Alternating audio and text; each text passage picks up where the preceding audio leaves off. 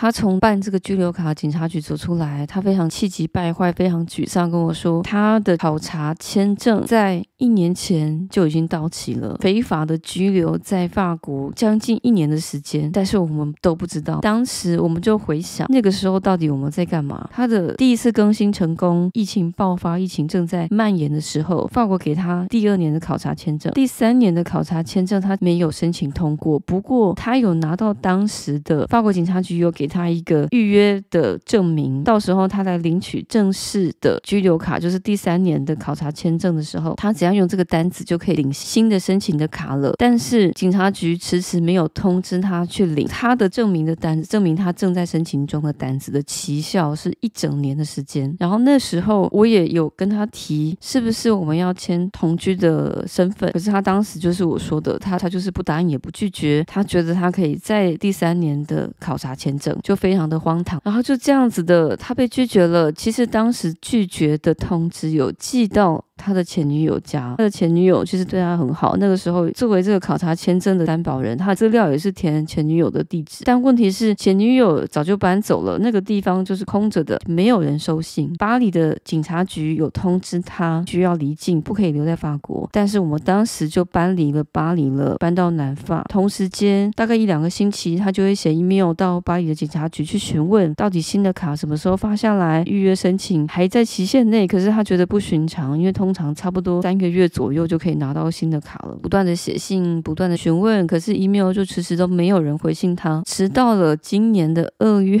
就在我们在兴高采烈要去领新卡的时候，警察局南部的警察局把他逮个正着。南部警察局的柜台借由通知他来领新卡，把他一网打尽，没有把他抓起来啦，他们觉得这件事情还要再弄清楚，因为怎么会有一个将近一年前通知需要离境的外国人没有如期的离境，拿着一张当时给的预约单是没有过期的。同时间，在申请前一个月，又跟具有合法在法国居留的女生签同居的合约，在申请依亲的居留卡，在南法想要留下来。虽然没有把他直接抓起来，但是就扣押他的护照了，并且他跟我说，那个柜台小姐非常狡猾，若无其事跟他说：“哦，来领卡啊，那我要看一下你的护照。”然后他就不疑有他拿出。护照就收走他的护照了，好像做事要去影印，然后跟他说在这个上面签名，然后他签了名照，就跟他说必须扣留你的护照，必须要有一些调查，那你就等候通知吧。结论就是拒绝他的申请，还是一样判定他要出境。最后的理由是一个月的共同生活实在太短了，没有太多的共同生活连结，是没办法判定我们就是有具有共同生活之实的关系。后来我自己想一想，也觉得真的是太蠢了，就是一般如果。如果是真的，真的要假结婚的话，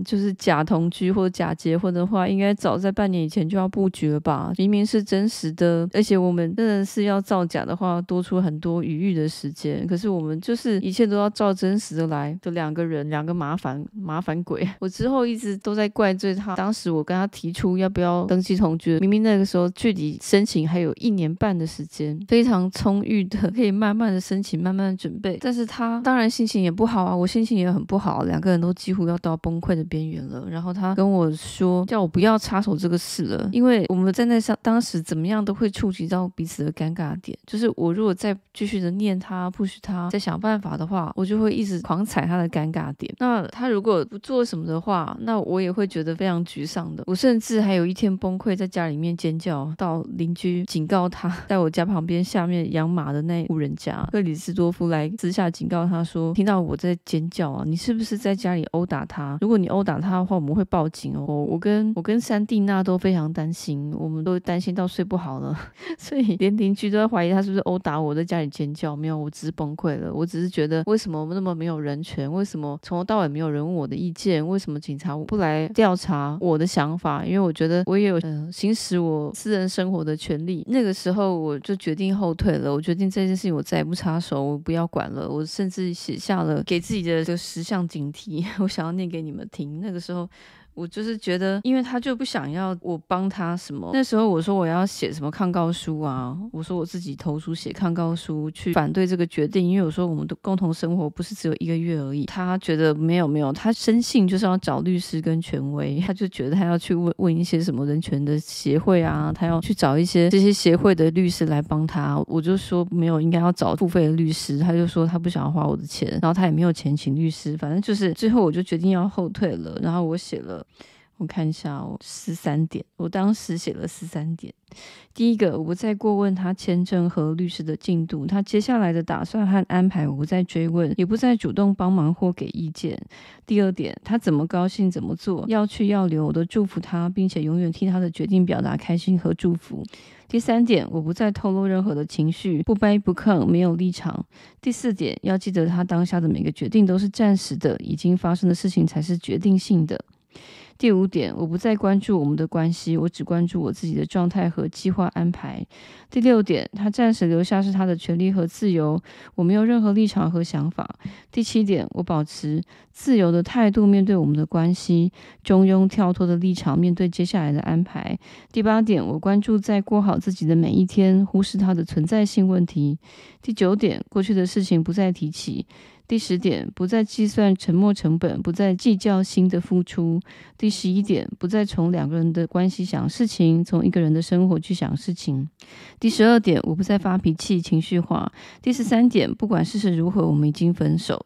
我最后写的这个分手，是我希望告诉自己要用这个态度来跟他再继续，在他真的要离境还是要逃亡，我我不管他了。在那个时候，我要用像分手一样的态度去跟他共处，我才会记得我前面写的一到十二点。因为我那时候真的就是非常愤世嫉俗，非常的怨恨这一切，然后觉得连我自己都开始反社会了，觉得这个体系真的有问题。真实的两个人的人生却会被判定是造假，其他造假的人却可以。通过拿到拿到他们想拿到的东西，反正就是我也开始不理性了，然后我自己也感觉失衡了，我也不想要再好好的跟他说话。反正我就是觉得，到底什么才是对的，什么才是正确的？到底应该是要我们更早的时间，觉得自己都彼此都没有准备好，可是为了要拿到身份，签同居的合约吗？甚至是结婚吗？还是应该照我们的进度，就是我们觉得真实的，我们两个都觉得想要共同一起生活了，磨合调整了，好好的相处了，但是却太迟了呢？就是觉得这一切真真的太超现实了，然后觉得有一种被现实压垮的感觉。不过到后来，他还是每天每天做家务啊，他他就是早上起来准备早餐，然后晚餐打扫、洗衣，他能做的事情都做啊，准备木材啊，反正就是他的分内工作全做好了之后，他就开始找律师啊，去找协会啊，去谈啊。但事实上其实完全没有帮助的。最后他觉得他想放弃了，他觉得他就是那就回家吧，就离境好了，反正就是这样，他也不想要去解释。他也觉得有什么好解释的，因为事实就是这样子。事实上就是我们真的在一起超过三年的时间，我们就这样子又过了五个月的时间，就完全也不晓得要该进还是该退。因为他的人权律师就是建议他也不要离境，也不要工作，反正就是在家待着。我不晓得这是什么建议，但是我就没有过问。就直到了第一集跟你们说的两个警察来家里探访之后，他就决定要离开，就如同他他一向都是非常接受命运的安排。他不会会埋怨，他不会怨天尤人，他觉得他过程当中也许有做错决定的地方，可是他觉得他就认了，他不会怪任何人，他只是比较担心我怎么办，他担心我的生活，担心我的安危，担心我到底可不可以一个人就就这样过下去。